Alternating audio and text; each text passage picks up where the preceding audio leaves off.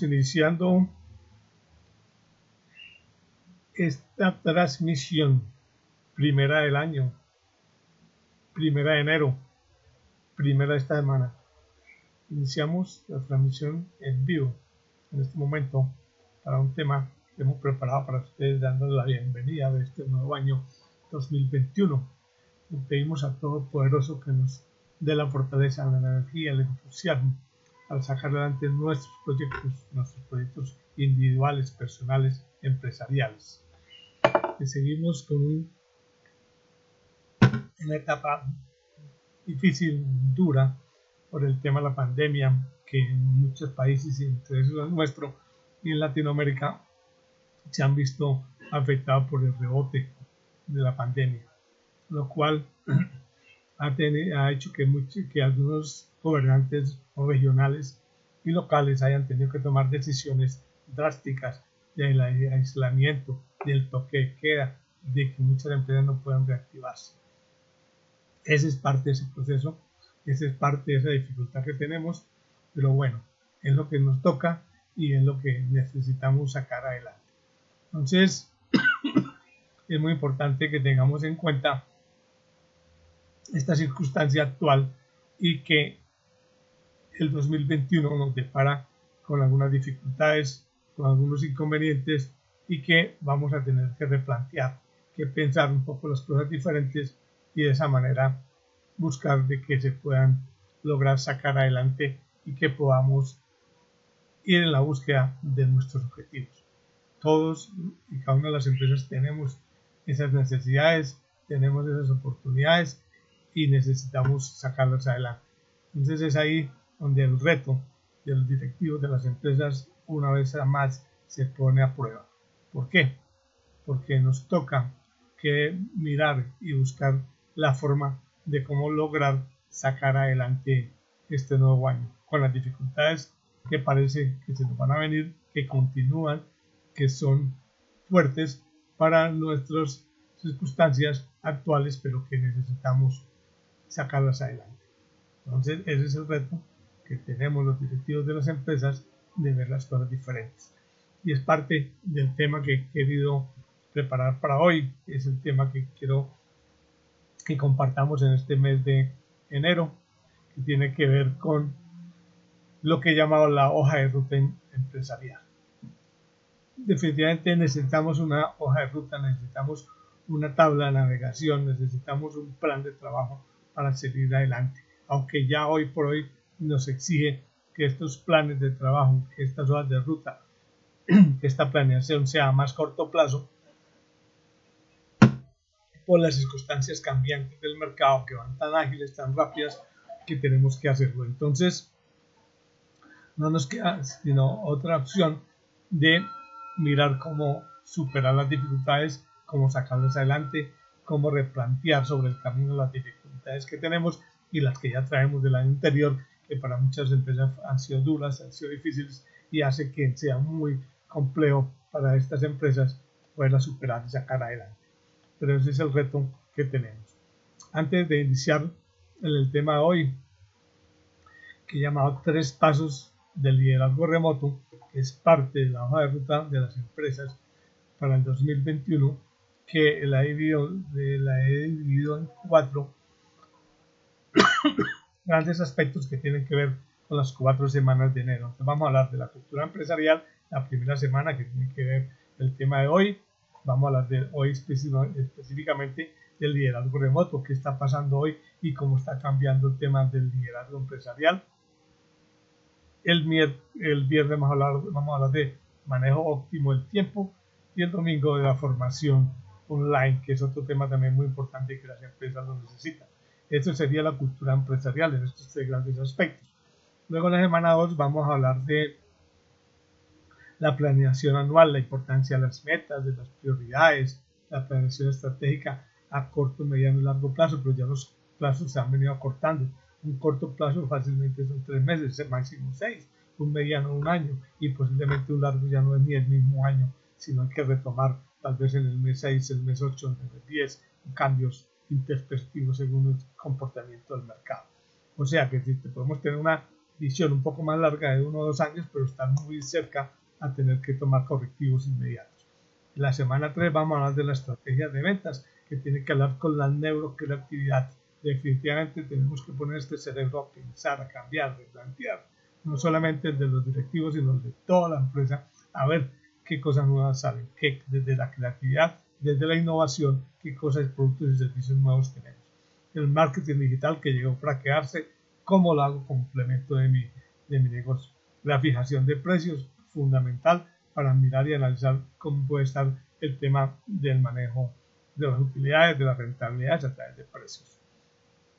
En la cuarta semana vamos a hablar algo que es fundamental e importante, el manejo del flujo de billete.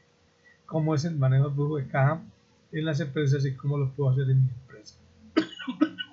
Tenemos claro los ingresos y los egresos, los costos y gastos, y cómo puedo incrementar a través de mejorar los costos, los gastos, los ingresos y los egresos, la utilidad, que en últimas es lo que todas las empresas persiguen y quieren que a futuro lo puedan lograr.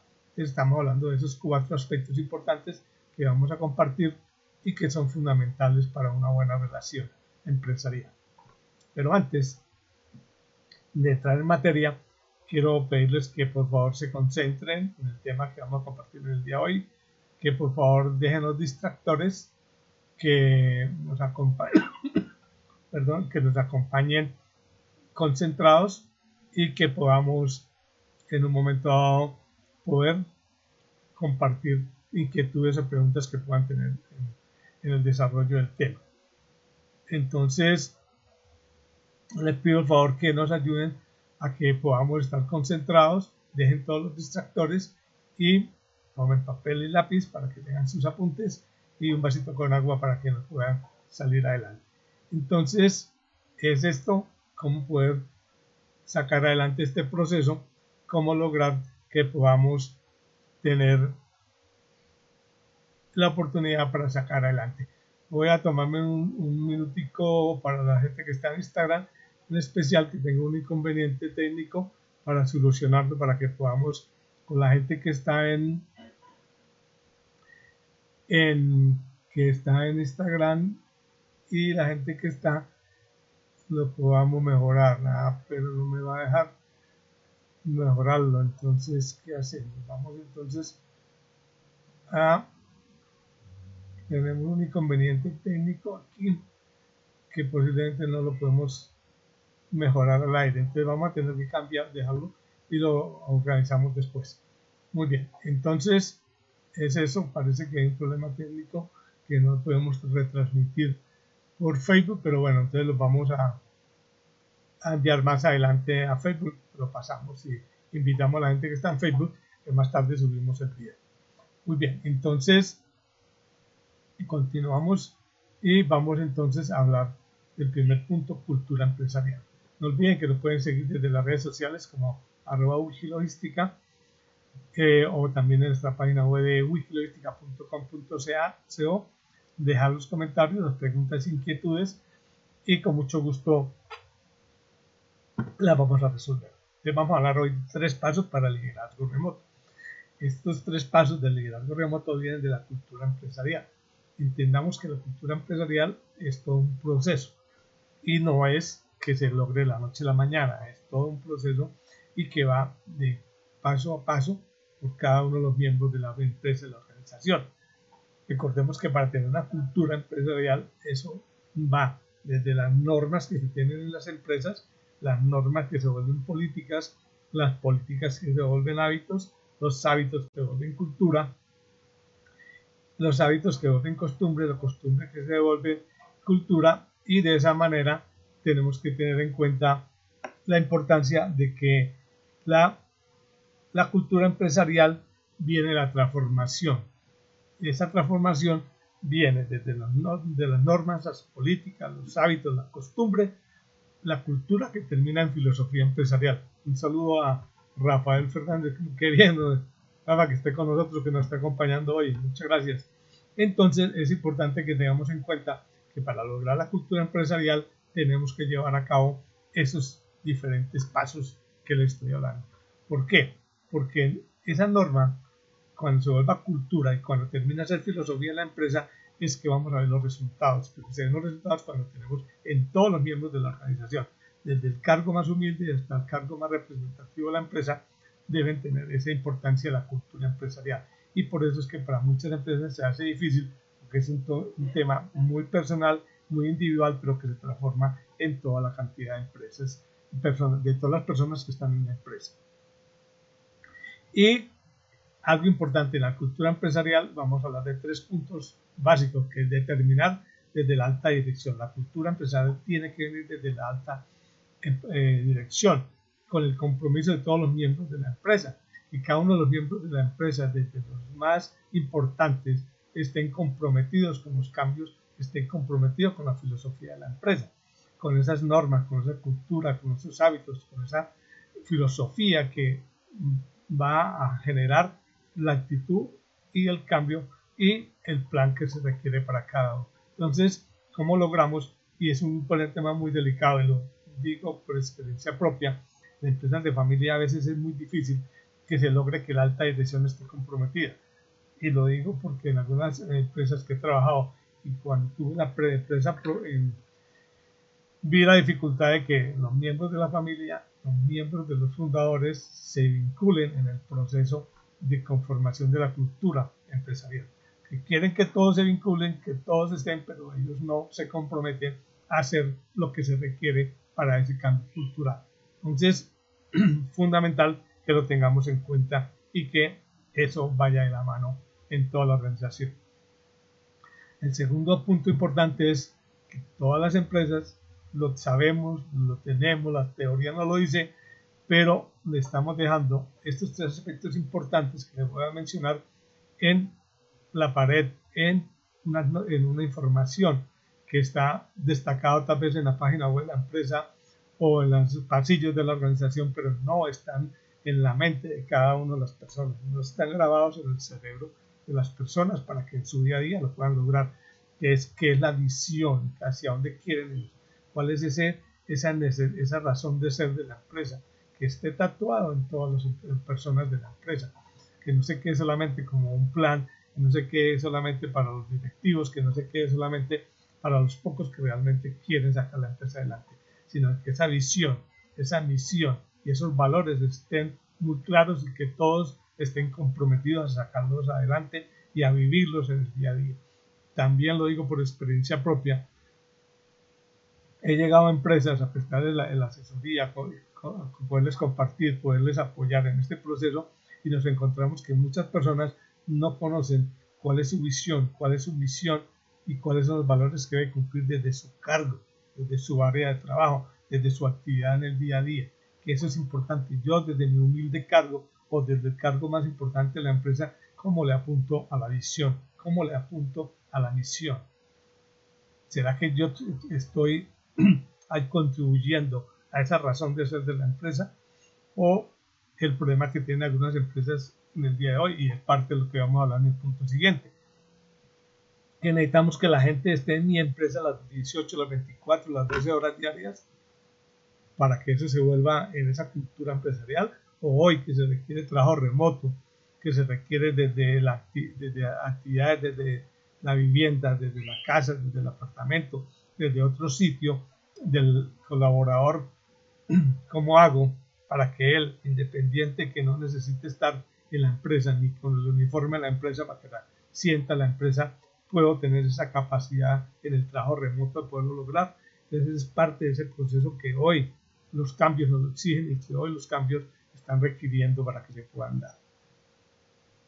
Insisto, en estos tres aspectos importantes o variables importantes para que se logre la cultura empresarial. No solamente que la visión, la misión y los valores estén escritos en un papel, estén muy bien exhibidos en, las, en los palillos de la empresa, en las carteleras de la empresa, sino que cada uno de los miembros de la organización lo sientan en el corazón, lo sientan en la mente, lo sientan en el alma y lo practiquen en el día a día. Entonces, pilas con eso, que es uno de los aspectos que no se ven en la realidad.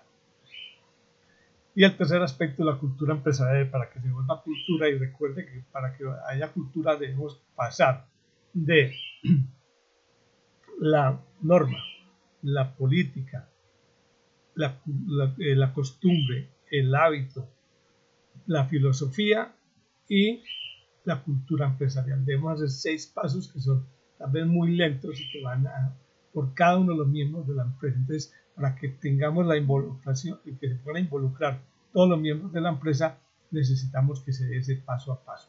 Entonces, para que por favor miren cómo logramos que cada miembro de la organización, desde el cargo más humilde hasta la alta gerencia, tengan esa capacidad de cumplir esos procesos internos, esas normas internas, para que esa cultura empresarial se vuelva en toda la empresa, para que todos vivan lo mismo, respiren la empresa en cada una de las actividades diarias. El segundo tema importante para el día de hoy, que es muy fuerte y que está siendo o que está exigiendo para que muchas empresas hoy lo tengan, es el tema que ha tomado mucha fuerza que aunque ya varias empresas lo venían trabajando desde hace unos años, es el famoso tema del trabajo remoto. Ese trabajo en casa, hoy que a través de la pandemia, que en estos días de inicio del nuevo año, las empresas lo están viviendo en algunas ciudades del país que han venido cerrando por toque que días hábiles otra vez, cerrando algunos negocios los fines de semana, el turismo afectado y otras cosas más. Entonces, ese trabajo remoto que necesita que cambie la actitud de las personas, que cambie la actitud de, las, de los empresarios en darle la confianza y que hoy sus empleados, como hablamos en el punto anterior de la cultura, que ha cambiado, entonces hoy ya vamos a tener que medir, medir es por resultados, no medir por silla que es lo que normalmente medíamos a nuestros empleados en muchos cargos, que estén en la empresa a las 8, las 10, las 12 horas diarias, pero estará, estará dando rendimiento, estará generando resultados. Hoy el trabajo remoto nos está enseñando que sí lo podemos hacer, que lo debemos hacer y que en algunos casos, para algunas empresas, está siendo mucho más económico el 45% de, de, los directivos encuestados al fin del año pasado indican que están dando los mejores resultados en los ejecutivos que trabajan en casa. Entonces, parece que esta va a ser una nueva forma de laborar, de trabajo que, que se está imponiendo y que se va a imponer en el mercado. Ya se está hablando que más del 40% de altos cargos de importancia importantes para este año 2021 van a continuar trabajando desde casa.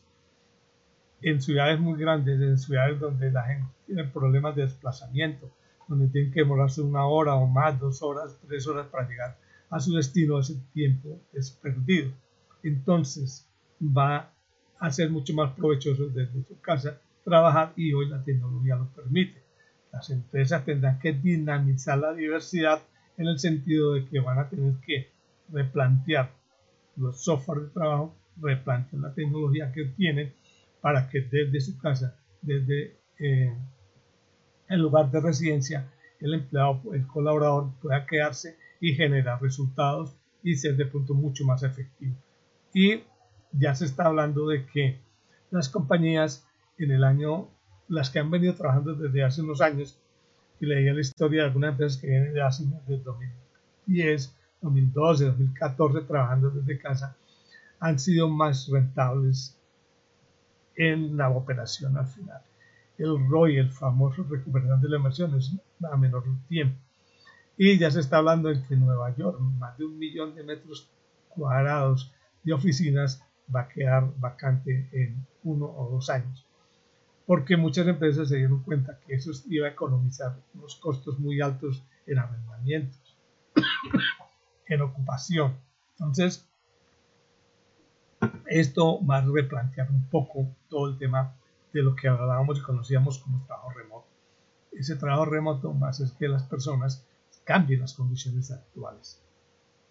Van a cambiar las condiciones de trabajo, las condiciones de los resultados y la convivencia. Entonces ahí viene otro tema también que hay que mirar y es parte de, las empresas cómo ayudar a que los eh, colaboradores que trabajan en casa, que posiblemente se van a confundir las actividades familiares, las actividades del hogar, las actividades empresariales y de entretenimiento, todas se van a conjugar en una sola que posiblemente pueda en algunos casos no ser lo más recomendable para algunas familias, sobre todo donde hay niños que los niños también requieren un espacio.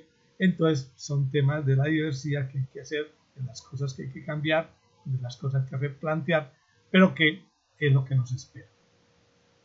No olviden que estamos cambiando, que este nuevo, nuevo año nos espera mejores cosas, muy diferentes, que tenemos que tener una mente abierta a los cambios, que los, los plazos se acortaron, ya, ya no plazo no va a ser unos años, no pueden ser meses, podría ser corto plazo semanas, mediano plazo meses, largo plazo meses, ya no van a ser años. Entonces tengo que tener esa capacidad de replantear, de cambiar y mirar cómo, cómo lograr sacar adelante este proceso.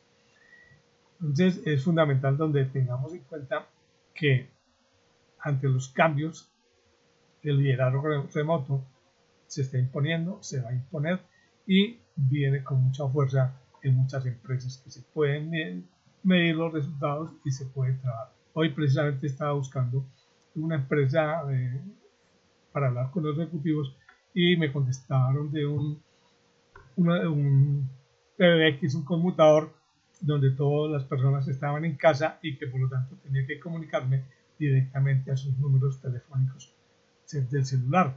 Ya no estaban en la empresa y esto ha hecho que que se vaya replanteando. O sea, ¿qué quiere decir? Que ya siguen con esa filosofía y con, con empresas que tienen problemas de funcionar desde su planta física, entonces están haciéndolo desde las desde las familias, desde las casas.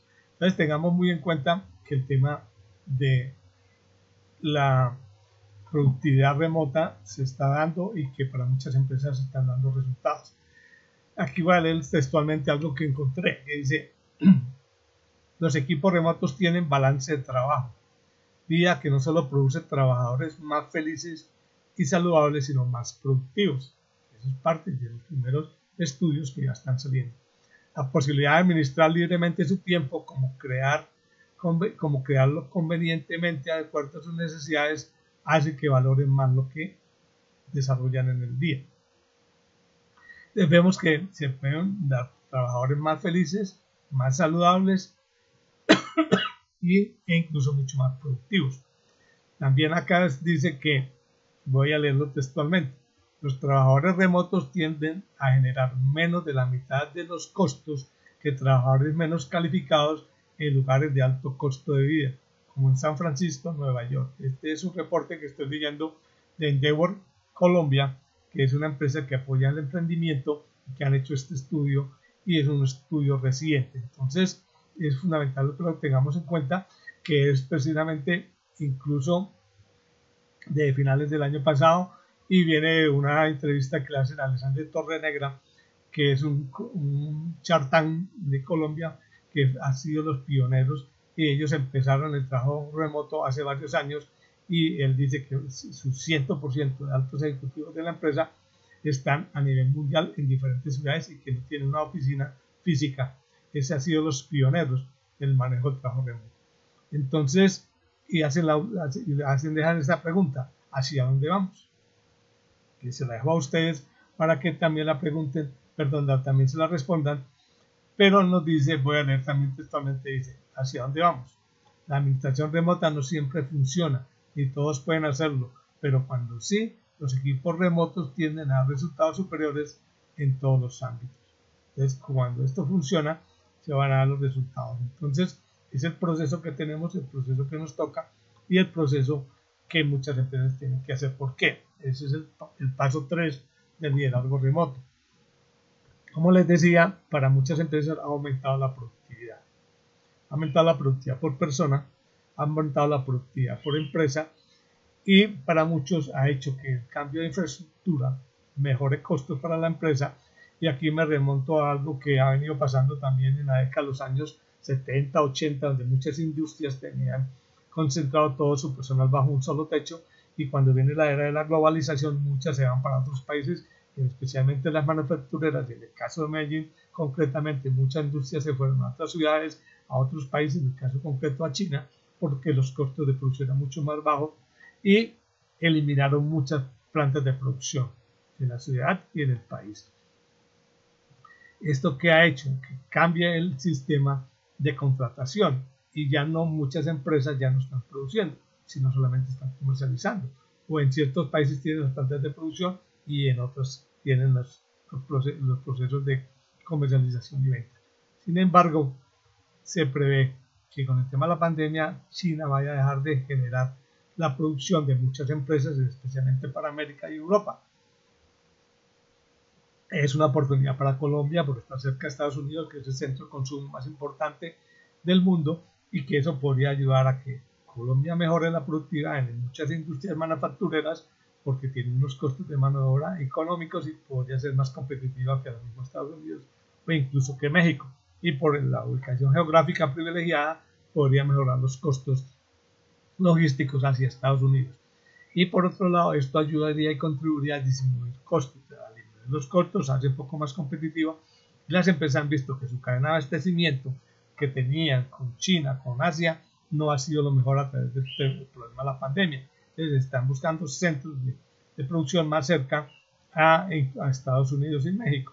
Entonces ahí es donde Colombia podría entrar a organizar un poco ese tema. Y vamos a esperar que se posicione el presidente de Estados Unidos, que posiblemente sea un poco más amistoso con todas estas normas con Colombia y con algunas alianzas que se puedan hacer a través de convenios y puedan sacar adelante esta propuesta que viene para los próximos años. A ustedes agradecerles que nos hayan acompañado a Marta, Sofía, a Rafael, a Andrea, a Marta, a Carlos, muchas gracias. Los espero el próximo miércoles. El próximo miércoles vamos a hablar de el siguiente punto que hemos tratado, que es la planeación anual. ¿Cuáles son las, cómo crear las metas, cómo redactar esas, esas prioridades, obtener las prioridades y cómo desde la planeación estratégica, que ahora debemos eh, desarrollarla con mucho más cuidado para hacerla efectiva en, en este año de dificultades en el mercado. La siguiente semana, la tercera semana, vamos a hablar de la estrategia de ventas, la cuarta semana del flujo de caja y de esta manera vamos a hablar de la hoja de ruta empresarial para el 2021. Muchísimas gracias a ustedes por estar hoy en sintonía, les agradezco su tiempo no olviden que nos pueden visitar en nuestras redes sociales como arroba wikilogística o en nuestra página web de wikilogística.com.co. Nos pueden dar sus preguntas, sus inquietudes y con gusto. Muchas gracias. Nos vemos en la próxima. Adiós, adiós.